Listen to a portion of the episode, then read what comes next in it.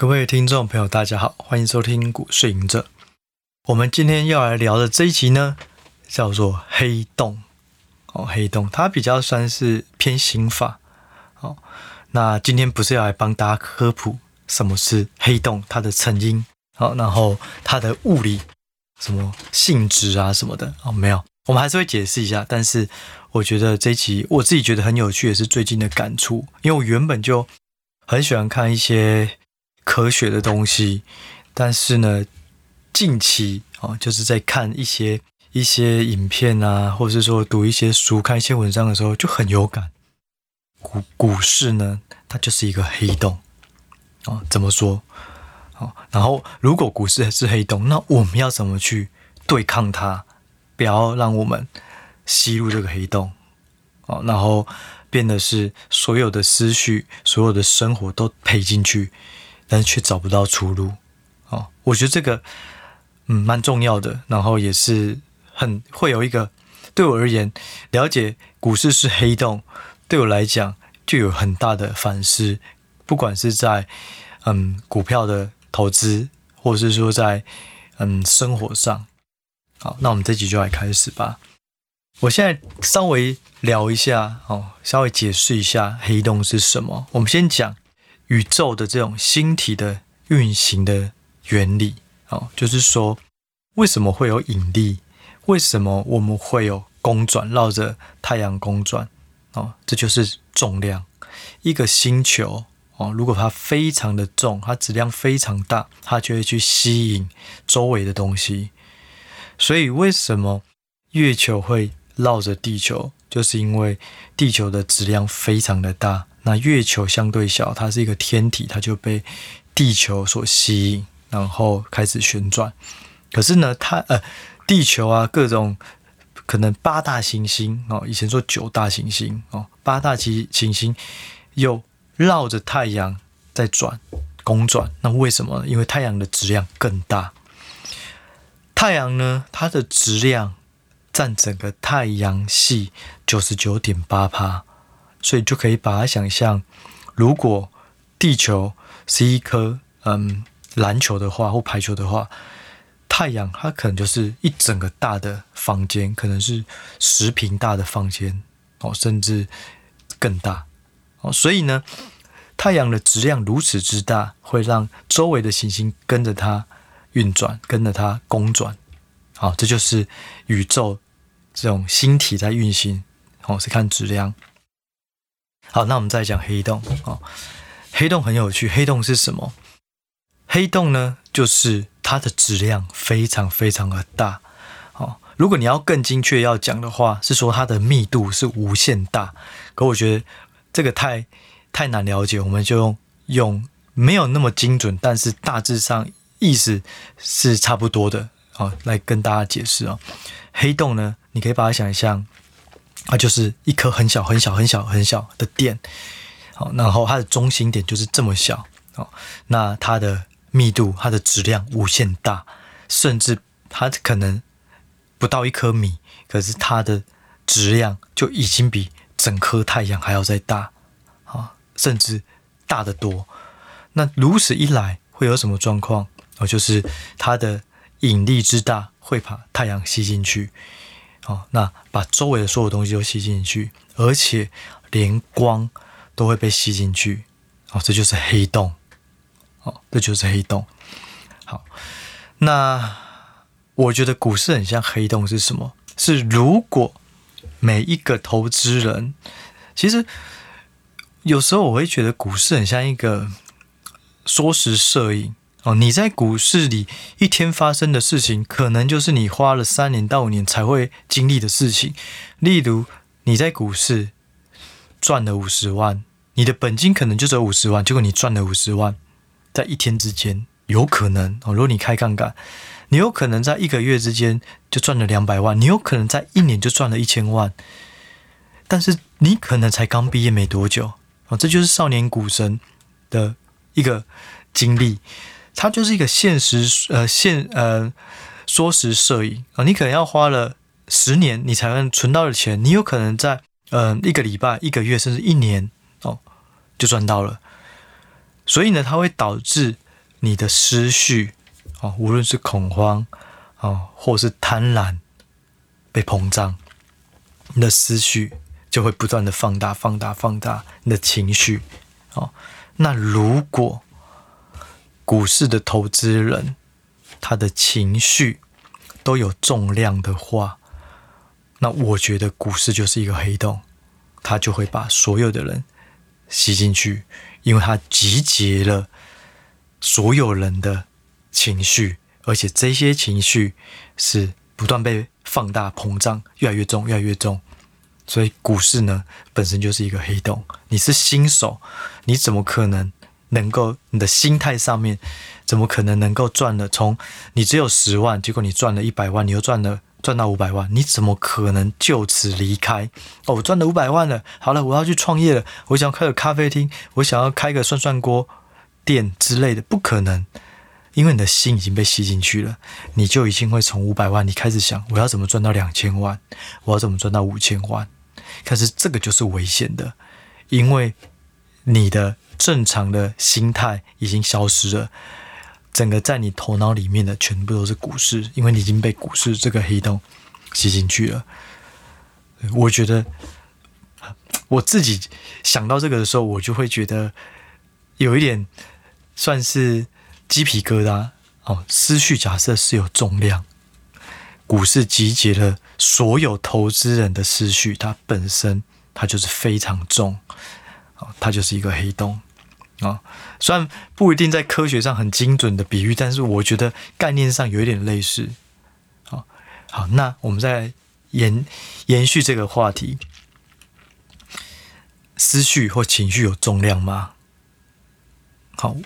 其实应该要说，思绪和情绪是没有重量的，但是，但是光也没有重量。那为什么光会被吸进去？因为光是一种能量，哦，光会让我们感受到温暖。可是光也逃不逃离不了黑洞，它会被吸进去。那情绪呢？会有能量吗？哦，其实也是会有。一个人在发怒，一个人很关心你。这个对你来讲就是一种温暖，它可能不是体现在你的皮肤上面感受到温暖，而是你心灵层面感受到温暖。所以我觉得情绪也是一种能量哦，所以搞不好，搞不好它是真的能够被被被算成是对，有可能会被黑洞所牵引，也说不定。哦，好，那再来就是说，到底，嗯，如果股市是一个黑洞，黑洞的中心。我们会叫做奇异点哦，这个奇异点它就是一个不断坍缩哦，它是这个质量无限大哦，体积非常无限小哦，就密度非常大、非常大、非常大，所以它不断从外面把它吸进去、吸进去、吸进去，这就是奇异点。奇异点的成因是什么？嗯，目前可能都还不知道。但是如果股市是黑洞，股市的中心。这个奇异点，这个引发所有人会被吸进去的东西，我认为就是欲望。因为有了欲望，在股市里面，我可以赚到更多钱，我会有更有影响力，我可以满足更多东西，所以这个欲望会无止境的堆叠，无止境的膨胀每一个人。那这个东西就会。让所有你只要有欲望的人，你只要无法克制你欲望的人，就会不断的被吸入股市。哦，但是这个是危险的，因为你没有抽开自己啊，而且你在股市越久，你就会突然很想要赶快赚一笔钱，然后就离开，然后过好自己的生活。可是绝对不可能。就我投资这么久哦，工作这么久以来。我看到被洗出市场的都是毕业的，都是破产的，都是这个金盆洗手。诶，不能说金盆洗手，应该说铩羽而归哦，全部都是亏钱被淘汰的。你赚钱的人就会在里面，就不会再出来了。所以呢，你不能说到了老的时候，突然你被洗出来，那这个就很没有保障。所以你一定要找到一定固一套固定的投资方式。就像我前几集有提到的哦，投资策略你一定要有一套固定的，你能够遵循的，而且这套也能够让你不断的去修正错误，让这套策略更严谨，胜率更高。所以我觉得这个才是最重要的事情。如果没有一套这种策略，那基本上你的心态就可能笼罩在笼罩在笼罩在股市这个黑洞里面，你没有办法很客观的做出判断。哦，所以我觉得这个是非常重要。而且还有一个东西，我觉得也跟黑洞很像。我不知道大家有没有一个经验啊，就是说，有时候假设你的爸妈有投资股票。啊，可能你的爸妈是公务人员好了啊，没有没有投资股票，哦，没有买过股票，但是因为你的周围的人都有小玩股票，诶，就都赚的不错啊，然后你也开始加大去借一些钱，嗯，或者是去玩更大的杠杆哦，你也都有一开始也都有不错的成果啊，可是呢，突然有一天，可能你从五十万赚到三百万啊，然后这三百万突然三天内就亏光了。你就会很痛苦，很痛苦。可是你跟你周围的人讲，如你的父母讲，跟没有玩股票的哦，你的女朋友讲，他们可能是无感，一开始是没有办法想象的。那甚至呢，你讲了以后，对你可能找到一个情绪解脱啊，终于有人知道我这个痛苦了。可是呢，你却把这个炸弹丢给别人哦，这个东西让我想到什么？就是说，如果你是一个观察者，你在股市的外面的人，其实你很难想象为什么有人每一天都要盯盘，每一天都要做交易，为什么没有有人每一天都因为一根涨停板而开心，情绪都被掌握在股市之中。如果你是一个观察者，外在的观察者，你本身没有投入股市的话，你很难去有同理心，很难去同理这些人的心境变化，为为什么会如此？这个东西就很像黑洞。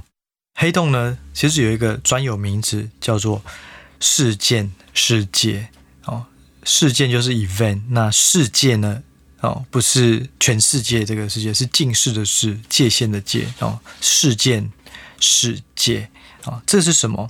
这这个东西其实简单来讲，它就是黑洞。假设它是一颗球，它就是它的表面哦，这一颗球的表面。也就是说，黑洞如果可以分成内跟外。两个环境，黑洞内的这个事呃事事件世界里面的哦，它就是不断往内被吸收进去。那事件世界以外的，它就是不会被吸进去。所以，如果你是一个观察者的话，你并不会你在黑洞之外，你是不会受到黑洞影响。也就是说，事件世界。里面所发生的任何事都不会影响到事件世界外的观察者，哦，所以就是对我来讲，就是如果你是一个投资人，你也在股市这个黑洞里面，你有时候每一天的心情波动震荡，其实很多没有进入到这个黑洞的人是无法理解的。他可能会觉得，为什么你的心情如此的郁闷？为什么你会突然？跟我说你的三百万全部亏光，太快了，为什么你不好好的做停损？为什么你不怎么样？这就是两个不同的世界。黑洞里面的时间就是如此之快，对我而言就是缩时摄影，每一天都经历大风大浪。如果你是非常积极做投资的，哦，所以这个东西就会让我觉得蛮有趣的，哦，所以。我们的观察者啊，就是说我们的周围的人其实很难了解我们在股市里面所承受的东西哦。但是呢，哦，之前就有收到一些私讯，就是说，诶，我在股市投资一开始很顺，那后来亏钱，而且亏很多，那我到底要不要跟别人讲，跟家人讲啊，让他们了解这个状况？不然一个人压抑真的是快受不了。那我就会这么说，我觉得啦，我觉得就是说，如果外面的人这些观察者，他是无法理解股市本身就是无常的哦，随时都有可能大赚大赔。如果你找不到一套可以长久持续呃的策略的话，你的资产就是如此的波动之大，这都很合理。好，但是呢，如果你没有办法解决，那个人没有办法解决，你就不要把这个炸弹、这个情绪向他们宣泄，因为他们只会更恐慌。哦，对我而言啊，如果你是有老婆哦，是有小孩。如果你认为这件事情就是亏很多钱，但是你还可以撑住，而且你也有想好，可能就是省吃俭用，可能就是嗯之后要怎么一步一脚印慢慢重来哦，那 OK，你就好好的去透过自己去化解哦，除非你真的需要变卖什么东西，需要找家人讨论，那再说，要不然每次只要出现亏损，然后。是让你心情不舒服，你都要跟这个世界事、事件、世界以外的人去讲的时候，他们只会更恐慌。这个恐慌可能你宣泄了，可是在他们身上，他们很难去排解。好，所以对我而言，我后来就建议说，那如果你的家人是没有在买股票，他也没有办法理解的话，那你就是慢慢沉淀，先把自己抽离出来，去过自己的生活，再过好好做自己的本业，然后让时间慢慢去沉淀，想之后又到底要怎么走，到底要不要进继续买股票，研究股市啊啊！但是如果你的周围有曾经进入黑洞的，跟你曾经一样都有受过伤，可是他已经。逃逃逸出黑洞的这些人，他能够能够给你一些建议的前辈哦，那也许你可以找他们聊哦，这是我的想法。那我真实想法也是如此。我现在就是也就一直以来都都这么，因为有时候我们做投资的，没有做投资的哦，没有做投资可能是你的亲人，有时候就很尴尬。你赚到很多钱的时候，你到底要不要跟他讲？哎，觉得他很开心，就他说：“哎，那我们出国，我们去买个 Chanel，我们去去买个车什么？你可能赚了几百万哦，是或是近千万、数千万等等。但他不知道，这有可能也会很快就就消失了哦。如果你没有找到一套稳定的投资方式，这个来来去去都是很快。可他们可能没有办法想象，哎，不会啊，你不是说上个月赚到了？一百万，这个月赚了三百万，哇，赚那么快，那我们就不如把我们的资产都拿来买股，投资投入股市就好。就他们其实没有办法想象啊，但是我们有时候就会因此而被牵着鼻子走，这反而很危险的。我们是，我们应该要更理性去看待你的股市，你在股市里面的涨跌到底是不是一个常态性的一个慢慢向上的过程，而不是一次性的。哦，所以我认为，嗯，对于股市来讲，哦，你要怎么去对抗黑洞？我认为啊，我们长期的工作就是我们要如何作为一个在黑洞之外，但是我又了解黑洞的人。每一个人，你能够对股市了解，并且不受它左右，你的心情能够不因为今天持股的一根涨停板、一根跌停板而喜怒无常，那你肯定是从黑洞里面逃出来的人。你的心态肯定是受过黑洞的洗礼。但是你以超光速的方式逃逸出来，并且你找到了另一个黑洞，我们不要说另外一个引力更大的星体，互相帮你制衡，不让你再陷入到黑洞里面。那这个星体或者是这个这个天体是什么呢？就是你的生活、你的嗜好，你认为你在生活中喜爱的事情、有兴趣的事情。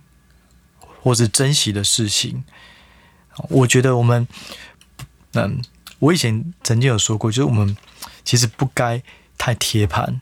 如果你一直贴盘，一直看涨跌，其实你的情绪就一直会很想要做交易，因为你觉得啊，这个下来了，赶快买，等下上去就卖掉，这个就能赚到。可是往往这些都只是短线，都在反映市场的情绪，它不是基本面。基本面最快也是一个月公布一次营收。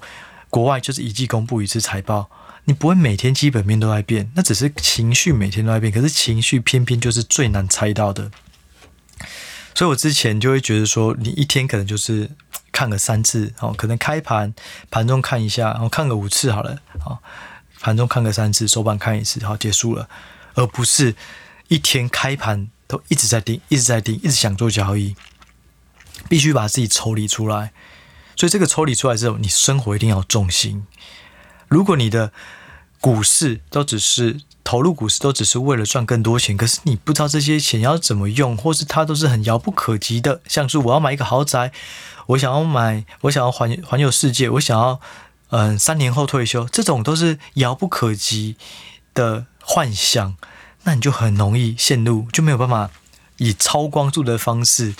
逃离出黑洞，你就会很容易被它吞噬了。所以对我而言，我就会因为这个黑洞，我就会想到，那我们要怎么抽离黑洞？那一定就是你要找到黑洞以外一样质量很重的星体，帮你一起牵制这个黑洞，帮你拉在正中间，你同时可以有一定的距离观察黑洞，同时你又可以去享受你的生活，找到你生活的平衡。当你能够更享受、更去体验你的生活，你就不会心态上面被黑洞所影响、所控制。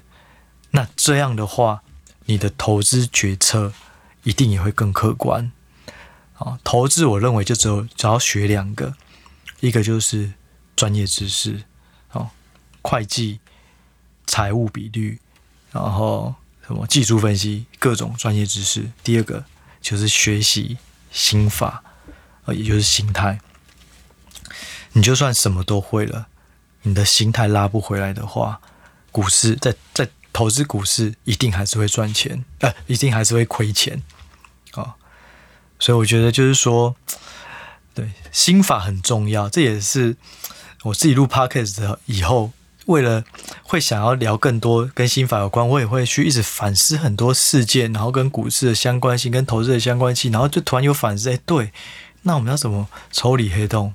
对，我们要找到另外黑洞之外更大的引力，而且这是正向的引力，它是帮你制衡黑洞。哦，你也不能太脱离太远哦。你如果哎整天都在什么吃喝玩乐、爬山、钓鱼，然后你也不管这个股市，你就会失去你的盘感、你的敏锐度，你投资一定也会变得比较绑手绑脚，或是没有那么精确精准哦。所以最好的方式就是。有有一个很好的生活，你把你赚到的钱很具体的去提升你的生活，然后你就会发现说，哇，你这笔钱其实你三百万，你才拿三十万出来就已经很好用了，所以我不能再把剩下赚到的可能两百七十万凭空让它消失，我要更珍惜，我不能再随便再压了。你要把一些很抽象的数字啊，报酬率、损益的这种东西拿一些钱出来。哦，变成实体的，你就会有感哇！原来这个金钱的力量如此之大，能够提升我的生活，甚至能够孝亲费，包一些红包给爸妈，或是买更好的床，然后换更好的机车，换更好的客车，哦，他就会有感。哦，所以最好的方式就是以你的兴趣、你的嗜好、你所珍惜的事物、你所享受的生活，作为另外一个。天体去和股市这个巨大的黑洞所抗衡，那我认为这样的话，在投资上也会相对的客观啊，因为我觉得最终能够决定你能不能在股市里面淘金赚大钱的，都不是专业知识，一定是心法啊！你一定要呃，这个这个专业知识一定重要，可是你只要没有一套心法，没有纪律。就一定不可能在股市里长期赚钱。那如果没有长期赚钱，就代表某一只黑天鹅，你可能就结束了。哦，所以稳定的赚钱这件事情真的是非常重要的。哦，我们要的不是一年赚三倍，一定都是三年赚一倍或五年赚一倍，稳稳的赚。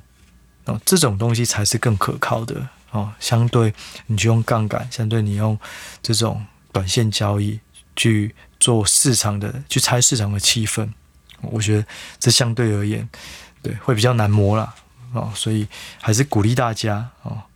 所以我就觉得最后的结论呢，哦，就是说，其实有两个啊，第一个就是说，适合别人的策略哦，不一定适合自己，你不要太容易受到。别人的影响，觉得啊，我要怎么赚钱？我要怎么赚钱？这个好像也可以赚，在这好像可以赚。你一定要找到一套属于你自己的方式，并且持之以恒的去改善它。不可能一开始你的投资方式就是最准确、最好啊，一定是有一个大方向，以后不断的去修正。好像我前几集讲到的，一次改一个变数，一次改一个变数，慢慢的去调整，慢慢的去修正，哦，让你的投资策略更好。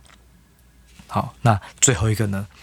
就是说，如果呢，哦，我们能够在黑洞，然后能够在一个兴趣生活的天体之间稳定的运转的时候，哦，变成一颗恒星的时候，哦，我们其实还有一个很重要的事，就是要照亮哦，发亮，照亮环绕我们周围的行星哦，它可能是你的朋友，哦，可能是你的家人，哦，所谓的照耀，哦，就像太阳一样，哦，它有可能是这些人，可能是你投资上的朋友，好好的去跟他们说怎么投资，其实会更健康。哦，那如果呢，这些行星不是投资，我们是以家人朋友的角度而言，那就是怎么好好的花时间在他们的身上，哦，让投资是一个让你赚钱的工具，而不是枷锁。哦，你赚到这些钱，怎么让你周围的生活、周围的感情，不管是亲情、爱情、友情，都变得更好。哦，这个很遥远，也很难。那我也还在努力。哦，不过我觉得这。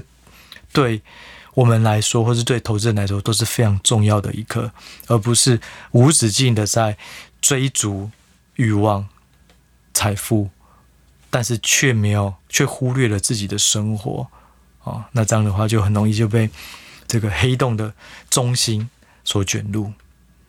好，那我们这一集呢，我们就先聊到这，我们就下一集再见喽，拜拜。